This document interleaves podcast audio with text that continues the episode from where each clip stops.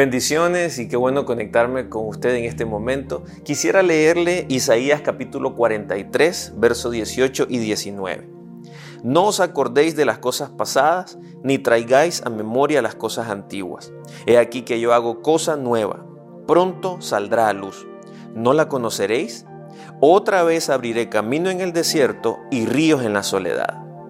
En este pasaje vemos cómo eh, Dios a través del profeta Isaías está hablando a su pueblo, que estaba por momentos aferrado al pasado, donde recordaban el cautiverio, o también había momentos donde recordaban las señales con que Dios los había sacado también de Egipto. Entonces todo eso estaba en la memoria del pueblo. Sin embargo, a veces parecía que se estancaban y no podían avanzar hacia lo que Dios tenía preparado para ellos.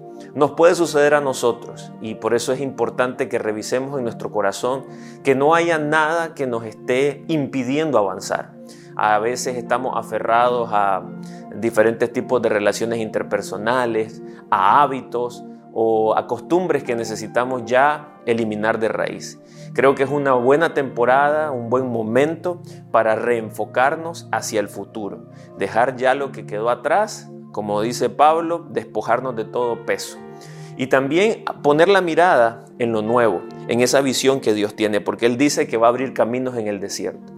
Es un tiempo donde pareciera que el futuro es incierto, pero si estamos posicionados en Cristo, vamos a poder ver esos caminos nuevos abrirse. No serán dificultades, sino serán oportunidades las que se nos presenten, porque es momento de crecer, es momento de llevar nuestra fe a una nueva dimensión y es momento de lo nuevo de Dios. Recíbalo en su corazón y que el Señor nos bendiga y nos dé la fuerza para alcanzarlo.